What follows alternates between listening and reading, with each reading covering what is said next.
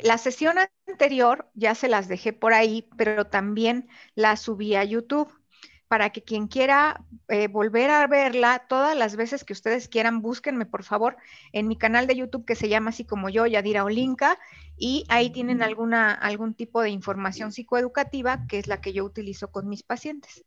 ¿Ok? Bueno. Entonces, estamos grabando en este momento. Bueno, pues muchísimas gracias. Vamos a hablar acerca de la dependencia y los orígenes de la dependencia y también acerca de ese esquema que casi siempre se nos prende, que es el esquema de la dependencia. ¿De qué se trata esto de los esquemas? ¿Cómo es que se prende y cómo se entrelazan algunos de ellos para que vayamos entendiendo. Ya saben que deben de tener por ahí su, plumita y su libretita. Yo les aconsejo que se compren una libretita chiquita, así que, ustedes puedan cargar para que vayan anotando y que, eh, que, sea como ese libro de las emociones, donde nosotros necesitamos muchas veces desahogar, ¿verdad? Bueno, eh, vamos a ver, hoy no vamos a tener presentación porque, este, bueno, no, no tiene mucho sentido. Les voy a mejor a pasar ahorita el cuestionario de los esquemas. ¿De dónde nos surge la dependencia? Bueno, pues yo estuve haciendo una recopilación de muchas cosas, perdón, que he visto, que he visto en mis pacientes, que he visto a lo largo de mi vida, incluso también en la sociedad. Y resulta que desde niños nos enseñan a ser dependientes, ¿sí? Vivimos en una sociedad súper enferma, donde eh, esta sociedad, sobre todo la mexicana o la sociedad latina, nos enseñan a ser dependientes desde pequeños. Entonces, eh, ¿por qué digo que nos enseñan a ser dependientes? Porque los papás desde niños nos enseñan a depender completamente de, ellos eh, con unos actos de sobreprotección. ¿Qué pasa con esta, esta sociedad que aparte de todo, no nada más es dependiente, sino también tiene sus roles, unos roles que a lo mejor a nosotros ya no nos están tocando tanto, o a lo mejor sí, pero que a nuestros padres definitivamente sí les tocaron, ¿verdad? ¿Cómo es esto del machismo, de tener ciertos roles en, en la vida que tienes que cumplir? Por ejemplo, el hecho de que las mujeres antes, no sé, ahora yo espero que ya no, ¿verdad? Yo espero que ya la sociedad esté dando este cambio a la libertad, a la independencia, porque acuérdense que la dependencia, eh, lo contrario de la dependencia sería la independencia, el ser independiente de todos los demás. Pero eh, definitivamente a nosotros en nuestra infancia nos enseñan a depender de los padres, nos sobreprotegen en un acto de amor, porque finalmente toda nuestra, nuestra cultura latina, eh, hablamos de estas familias muéganos, ¿verdad? Donde todos estamos viviendo en la misma casa, donde nos hacemos adultos y no nos vamos de la casa de los padres, donde no nos hacemos independientes. Esta sobreprotección, pues es, esta sociedad viene siendo el caldo de cultivo para la dependencia. ¿Por qué digo que es el caldo de cultivo? Porque a las mujeres las educaban para poder, yo creo que hasta la fecha, por ahí no, no, no abran su micro, pero pueden hablar eh, a través del chat o levanten su manita y al rato lo hablamos, eh, para buscar un proveedor. ¿Sí? No nos educan para eh, poder nosotros ser independientes y no tener la necesidad de, este, de estar buscando quien nos provea de eso, ¿sí? De, dinero, por lo menos, eh, de manera económica, ¿ok? ¿Por qué nos educan de esta manera? Porque incluso nosotros a veces de, de adultos decimos, es que él es buen proveedor. O sea, a lo mejor es un marido asqueroso, me engaña con todo el mundo, este, tiene un montón de defectos, me pega, me hace un montón de cosas, pero es un buen proveedor. Eso es bueno. Él, él es proveedor. ¿Sí? Buscamos que el hombre sea el proveedor. ¿El proveedor de qué? Pues económico. Por eso muchas veces las mujeres dependientes económicamente del hombre no se atreven a buscar camino. Porque ¿qué van a hacer? ¿Quién las va a mantener? ¿Sí? Y ahí está la dependencia. ¿Quién me va a mantener? ¿Quién me va a dar? ¿Quién me, eh, es más, voy a buscar una pareja, pero que me dé todo lo que yo necesito para que yo pueda estar ahí sin hacer nada y entonces eh, esa va a ser una buena pareja para mí. Porque desgraciadamente no buscamos una pareja que, eh, que nos dé amor, que nos dé, eh, que sea generoso emocionalmente. Buscamos una pareja que nos provea, que nos pueda dar dinero, porque eso nos enseñaron. A cambio, nosotros qué ofrecemos las mujeres? Ofrecemos hacer al hombre dependiente de nosotros también. ¿Cómo es esto de la dependencia del hombre hacia la mujer? Bueno, muy sencillo. El hombre es proveedor económicamente, pero la mujer le hace todo. Si el hombre se enferma, la mujer le saca la cita en el doctor, lo lleva al médico, le, ella anota en la receta qué es lo que va a, tomarse de medicinas, ella anota y está pendiente de que el hombre se tome las medicinas porque él no sabe hacer eso.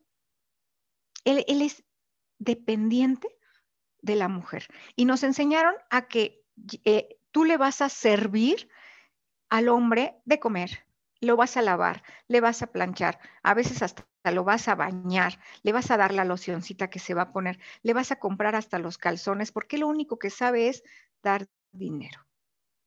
Entonces, ojalá que ustedes me, digan en un momentito más que, comencemos el compartimiento, no, no es cierto, a mí no me enseñaron así, yo soy diferente y mi esposo es diferente y es, es otra cosa, pero el caldo de cultivo de la dependencia es nuestra cultura. ¿Qué pasa con los hijos? Enseñamos a ser a los hijos dependientes también. En otra cultura, por ejemplo, en la cultura anglosajona que tenemos muy cerca en Estados Unidos, nosotros podemos ver que a partir de que los hijos se van a la universidad, los, eh, los papás incluso le pueden llegar a pagar eh, las primeras rentas, ¿verdad? Pero tú te vas, tú te vas y allá te las vas a arreglar tú solo. Eh, te vas a hacer de comer, te vas a, este, administrar tu dinero, te vas a tener que eh, tender tu cama, hacer tu aseo, tener que lavar tu ropa, mantenerte bien, porque te enseñas a ser independiente. Y muchas veces las mujeres eh, en Estados Unidos, y lo hemos visto en los programas, lloran desconsoladamente porque saben que al momento en que sus hijos parten a la universidad, probablemente no los vuelvan a ver, porque pueden encontrar una pareja y cuando terminan la universidad se juntan con esa persona o se van definitivamente de casa o encuentran un buen trabajo y se van a trabajar a otro estado, pero no los ves regresando a casa. Y en nuestra sociedad sí. En nuestra sociedad, la mayoría de los hijos están en casa, dependiendo de los padres. Y hasta tenemos esa, esa idea de decir, no, que mi hijo no, no, haga nada y que no aprenda a hacer nada porque cuando se case le va a tocar una friega de hacer todo. Mejor ahorita que disfrute. ¿Y qué pasa? Que los hacemos dependientes. Dependientes de nosotros. Y nosotros nos hacemos dependientes de los hijos porque estamos ahí metidos en ellos. ¿Cómo vas? ¿Cómo va el matrimonio? ¿Qué está haciendo? La, cultura mexicana es la cultura del chisme familiar, de los muéganos, del drama, del drama de la familia, ¿sí? De que ya me enojé y entonces ya no como, para que yo te haga sentir mal porque me voy a quedar sin comer. O sea, ¿eso qué? ¿A alguien le ha tocado vivir eso o ver eso? ¿Sí?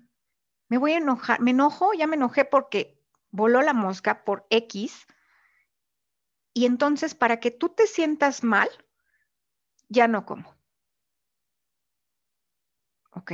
Y, saben qué es lo peor, que el otro sí se siente mal, ¿no? Entonces, nos vamos dando cuenta cómo nuestra sociedad está enferma y nosotros estamos enfermos con ello. Pero eh, hay una cosa interesante, que nos conviene esa enfermedad. Es muy conveniente para nosotros eh, porque no es, muchas veces no es dependencia, es conveniencia. Es una conveniencia, pues que nos encanta, ¿verdad? Porque eh, de otra manera, pues no podríamos vivir así como vivimos, ¿verdad? Y es algo que, nos, que nos hace eh, sentir bien.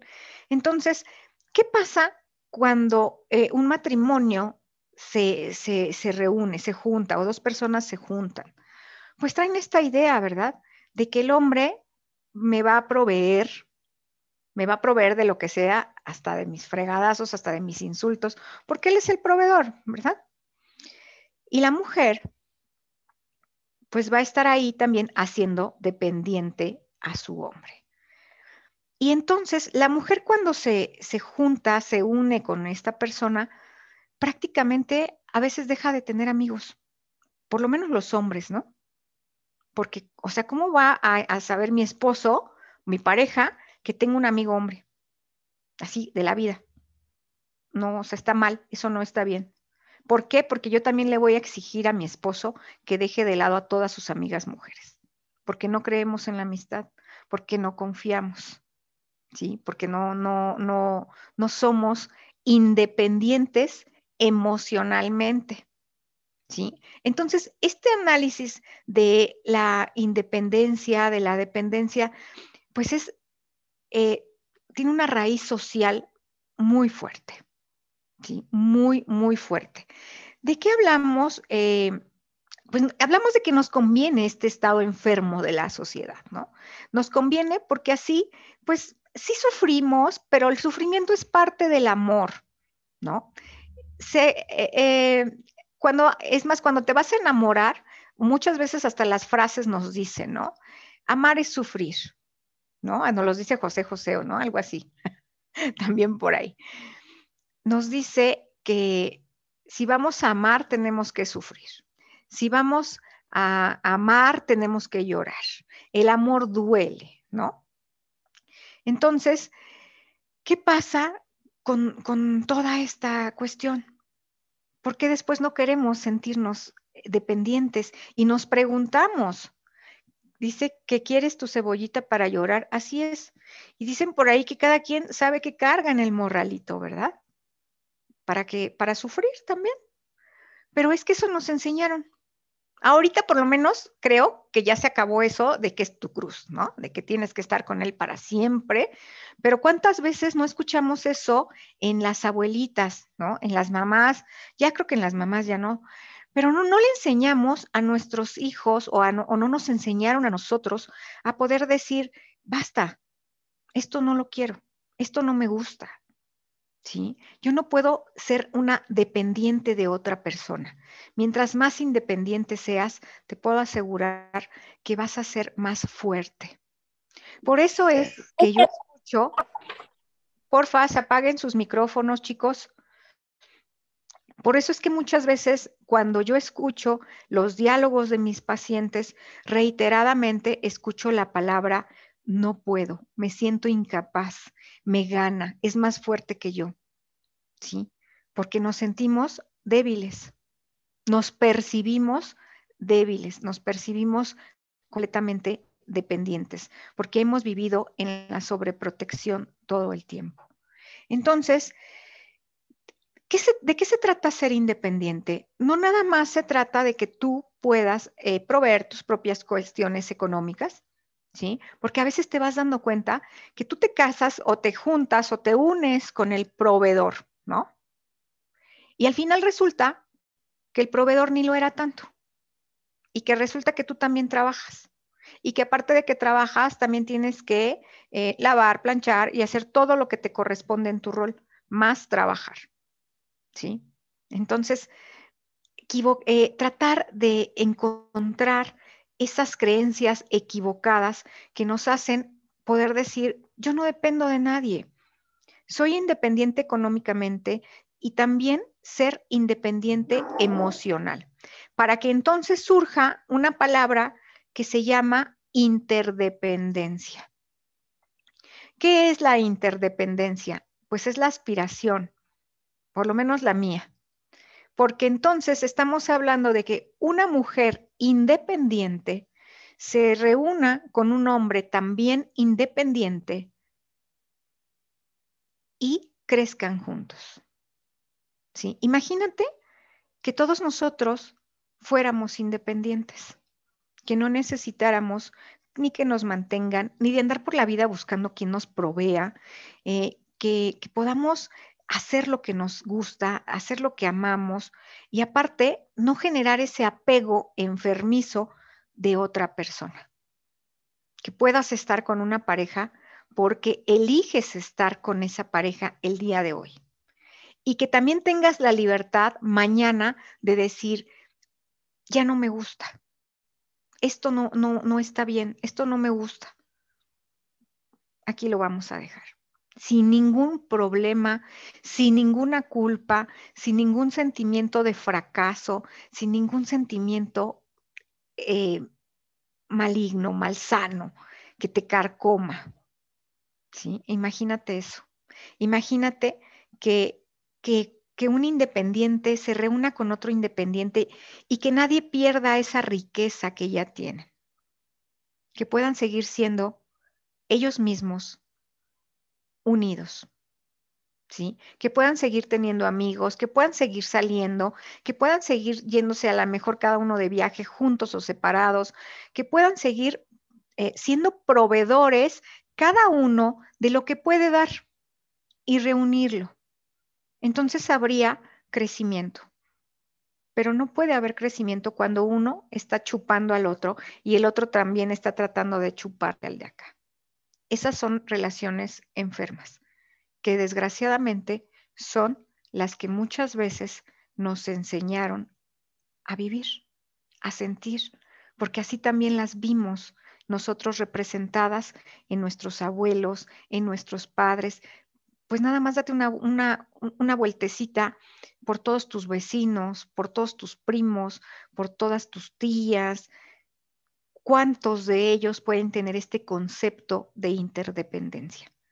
¿Sí? Es muy difícil, ¿verdad? Está un poquito lejano todavía esto.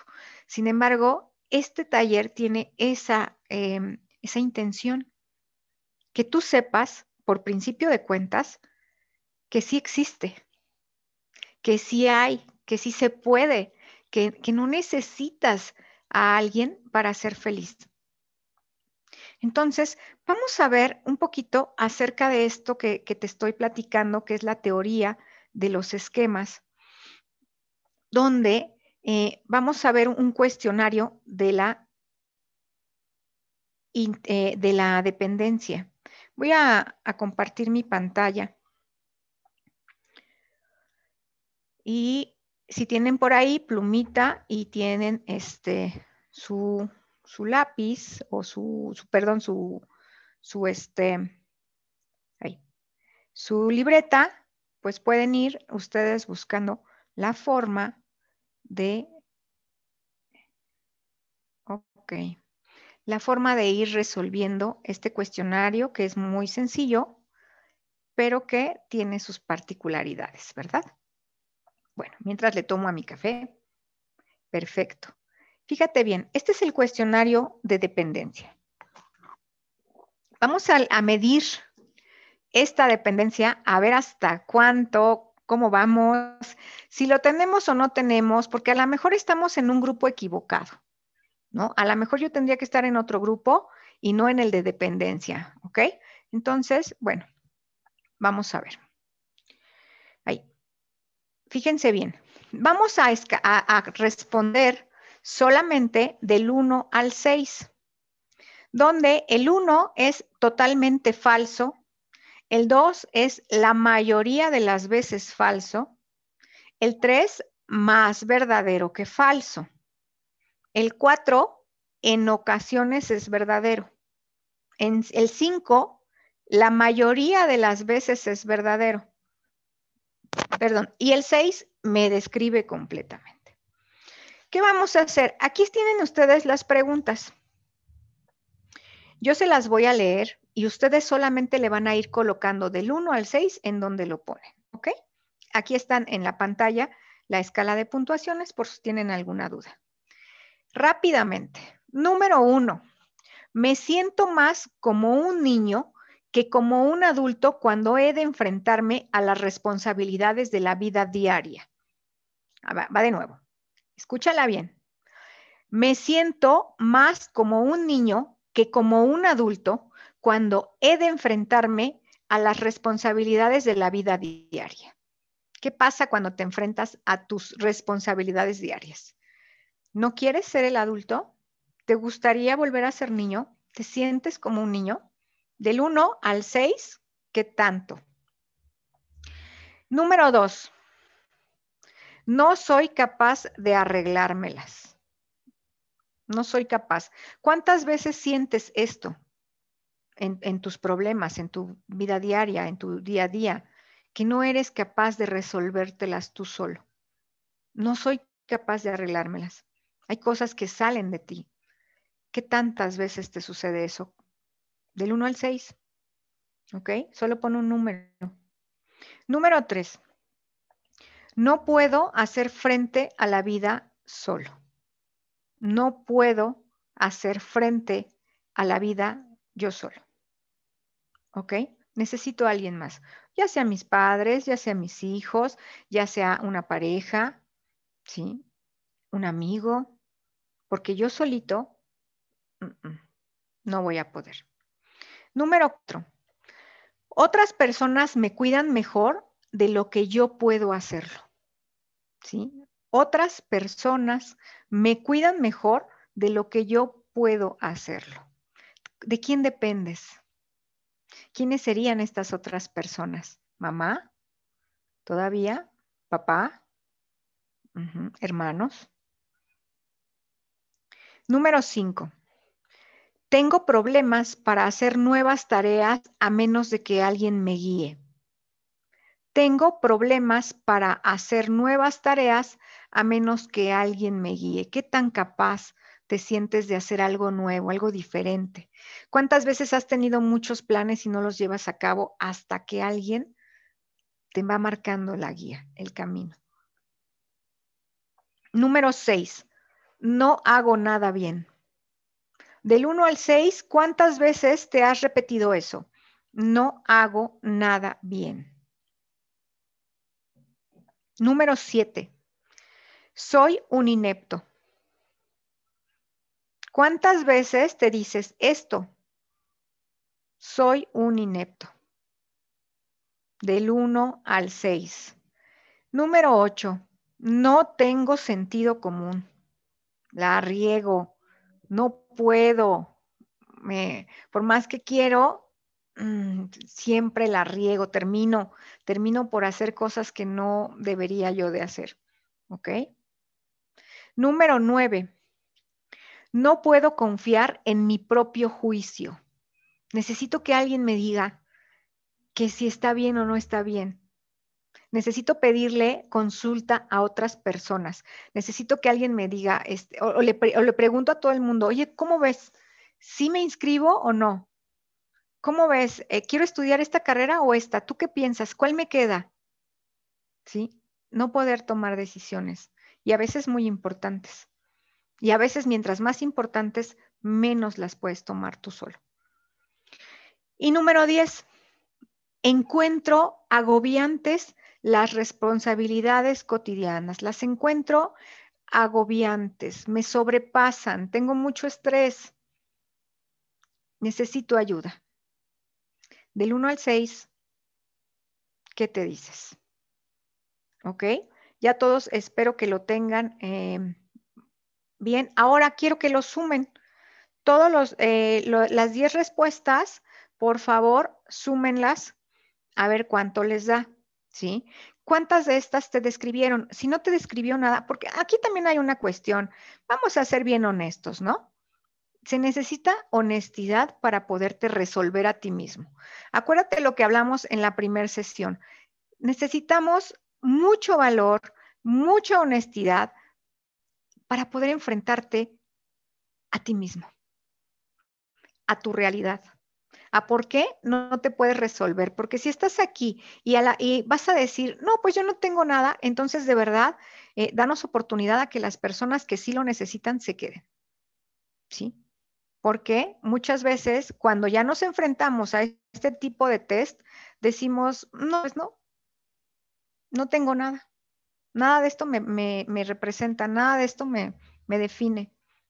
Bueno, pues entonces muchas gracias. Qué bueno. Y seguiré buscando dependientes a los cuales ayudar. ¿Ok?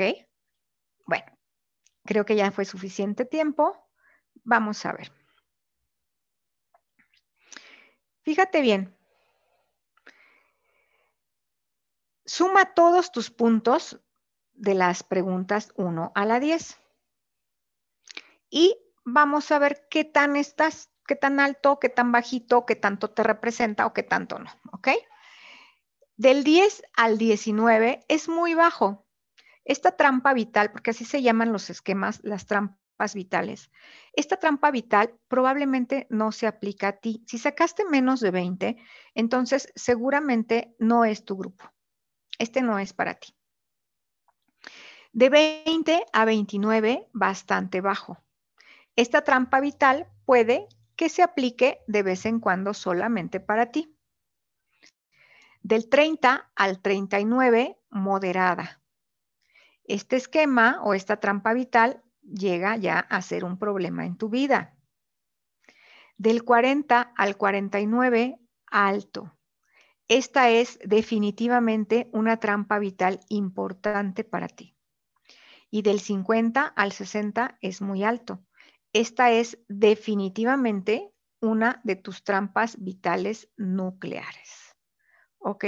Entonces, vamos a, ver un poquito. Este es un, libro que yo les recomiendo muchísimo, que ustedes, si ustedes gustan, yo se los puedo dejar eh, por ahí en el grupo. Eh, hay, unas frasecitas que voy a retomar en este momento solo como para, darle, para darles una idea de qué se tratan los esquemas, ¿verdad? Eh, fíjate que dice aquí, la falta de seguridad en tu capacidad de tomar decisiones provoca que tú temas cualquier cambio.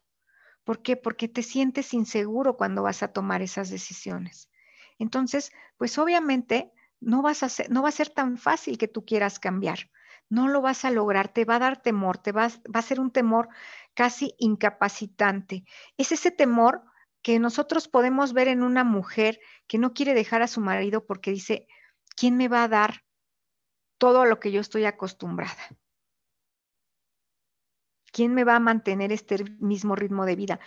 Cuando muchas veces esas mujeres son las que más trabajan y son las que más aportan al hogar, ¿sí? pero no quieren deshacerse de su, de su marido o de su pareja. ¿Sí? ¿Por qué? Por el temor a estar solos, ¿verdad? Por el temor a cambiar algo. Eh, desconfías de las situaciones nuevas porque eso implica que has de fiarte de tu propia capacidad de juicio y como tú crees que tus decisiones son nefastas, pues no sientes que no lo vas a lograr. Las situaciones familiares ya las has verificado con otras personas y sabes más o menos cómo encararlas, pero cuando te enfrentas solo a una nueva situación, tienes que confiar en tus propias opiniones, pues pero tú desconfías de ellas, ¿verdad? Dice, nos gustaría decirte que tu sentimiento de incapacidad es imaginario, pero desafortunadamente en algunas ocasiones no es así. Estamos hablando que hay personas que realmente sí son incapaces de salir adelante. Aquí voy a tomar solo un pequeño fragmento que a mí me gusta mucho, la dependencia y la ira. ¿Cuántas veces te has sentido enojado por ser un dependiente? Y a veces hasta te enojas con las personas que te ayudan porque siempre te ayudan.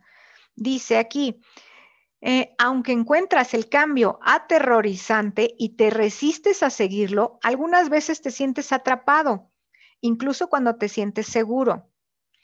Esta es la cara negativa de la dependencia como trampa, es el precio que tienes que pagar. Las personas dependientes a menudo permiten que las ofendan, que las sometan o que priven emocionalmente para mantener esa dependencia. Harán casi cualquier cosa para que la persona permanezca con ellos. Es probable que aceptes el rol de subordinado en las relaciones que mantienes, incluso con los miembros de tu familia. Ojo, ¿eh? Estamos hablando que la dependencia no nada más puede ser de la pareja, puede ser de los hijos, puede ser de los padres, hasta de los hermanos. Eh, indudablemente esto va a provocar que te sientas enojado, aunque podrías no ser consciente de ello. ¿Te gusta la seguridad de estas relaciones? ¿Te gusta que tus padres también siempre te estén ahí apoyando, aunque te estén diciendo de cosas, aunque te estén diciendo que eres un flojo, aunque te estén diciendo que no puedes salir adelante, pero quieres seguir sintiendo esa calidez, ese apoyo, ese apapacho? No importa lo que me digan, ahí voy a seguir. ¿Sí? Entonces, la cara oscura de la dependencia es el enojo el enojo que puedes sentir contigo mismo, el enojo que puedes sentir incluso, con las personas que te protegen o que te sobreprotegen, ¿sí? La dependencia y la ansiedad. ¿Qué tal? ¿Te suena esto? Las crisis de pánico y agorafobia son corrientes de la dependencia porque te asfixia. La característica central es la habilidad de aventurarse por el mundo y tener los recursos para funcionar independientemente, ¿verdad? Si nosotros fuéramos independientes, pues no nos sentiríamos asfixiados por los demás, porque como nos sentimos tan incapaces de salir adelante, siempre queremos que los demás estén ahí para apapacharnos, para cuidarnos, para sentirnos protegidos, y después nos sentimos asfixiados y empiezan estos ataques de pánico por no poder decidir, ¿sí? Se, se llegan a sentir indefensos, ¿ok?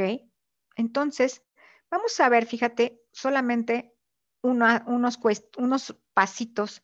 Eh, ¿Cómo se origina la trampa vital? La dependencia como trampa vital puede originarse tanto en padres que protegen demasiado a sus hijos como en padres que son poco protectores, o sea, los dos eh, extremos son orígenes de la dependencia. Los padres sobreprotectores mantienen a sus hijos dependientes y les refuerzan las conductas dependientes y desalientan las independientes. Cuando el hijo empieza a tomar decisiones, ah, no, es que tú debes estudiar lo que tu padre estudió, tú debes, tú sí debes estudiar, porque pongo todas mis esperanzas en ti, porque yo dependo de, tus decisiones. Y entonces los anulamos, ¿verdad? Que no decidan ellos, que no decidan su propia vida. Yo los voy a ayudar, ¿ok? No, ¿qué tal con eso? Em, retienen a sus hijos, no les dan la libertad o el soporte para ser autosuficientes. Por otro lado, los padres poco protectores fracasan en cuidar a sus hijos. Desde muy pequeños, estos niños se las arreglan solitos en el mundo y funcionan por encima de lo que les correspondía o les correspondería según su edad. Como niños pueden tener la ilusión de ser autónomos, pero sienten una gran necesidad de dependencia. ¿Qué pasa con esta situación? Cuando tienes un padre que no es em, apto. Puede ser un padre alcohólico, puede ser una madre que tuvo que salir a trabajar todo el tiempo, que te dejó solo, que tú estuviste ahí pues solito a cargo de, a cargo de ti mismo, o a veces a cargo del propio padre, ¿eh? porque hay, hay, mamás, hay papás que no, que no pueden hacerse cargo ni, ni de su propia vida y resulta que los niños tienen que ser adultos ellos para poder incluso cuidar a los padres. Pueden ser padres enfermos, padres alcohólicos o madres alcohólicas que tengan eh, los hijos que volverse los adultos. Esto podría parecer que es de independencia.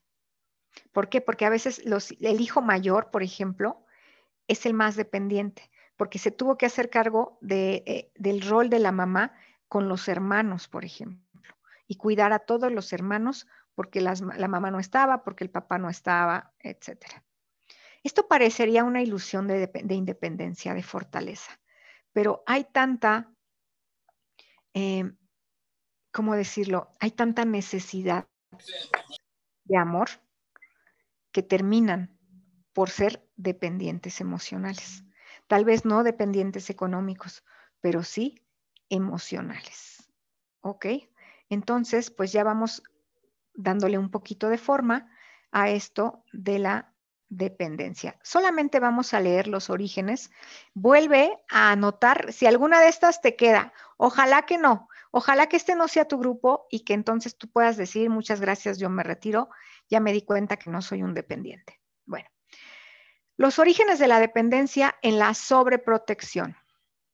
Tus padres son sobreprotectores y te tratan como si fueras más pequeño de lo que eres. Y aquí entramos todas las mamás, porque yo también, ahí le ando diciendo a mi hijote de 26 años, mi bebé, ¿verdad? El pequeño de la casa, que ya tiene 26 años y para mí sigue siendo mi bebé. Y decimos las madres mexicanas, siempre va a ser mi pequeño, aunque esté grandote, ¿ok? Ay, el caldo de cultivo para la dependencia. Los padres toman decisiones por ti o tú por tus hijos, ¿eh? Ojo con esto. Tus padres se cuidan de todos los detalles de tu vida, por lo tanto, nunca aprendes a cuidar de ti mismo. Tus padres hacen tus deberes escolares, las mamás que andan ahorita bien apuradas, atareadas, haciendo toda la tarea de los hijos, porque quieren que, que saquen 10, ¿no? Aunque no importa que tú la hayas hecho la tarea, un 10. Mi hijo tiene puro 10 en la boleta. Felicidades, y ahí los andan poniendo en el Facebook, ¿verdad? Felicidades, Brian, Axel, este, no sé qué, por tus logros, mi hijo. Cuando las tareas son de la mamá, ¿no? Bueno, tus padres te dan pocas o ninguna responsabilidad. Tú raramente te apartas de tus padres y no te sientes distinto a ellos. Tus padres critican tus opiniones y tu competencia en las tareas cotidianas. Siempre te están criticando, te están diciendo que no sabes, que no, que no este, puedes, ¿no? Que tú no, así no, hazlo bien, todavía no aprendes, no has crecido, ¿ok?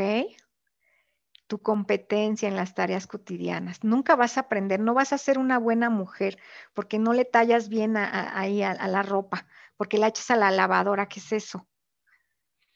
Cuando emprendes nuevas tareas, tus padres interfieren al darte excesivos consejos e instrucciones o incluso te desalientan.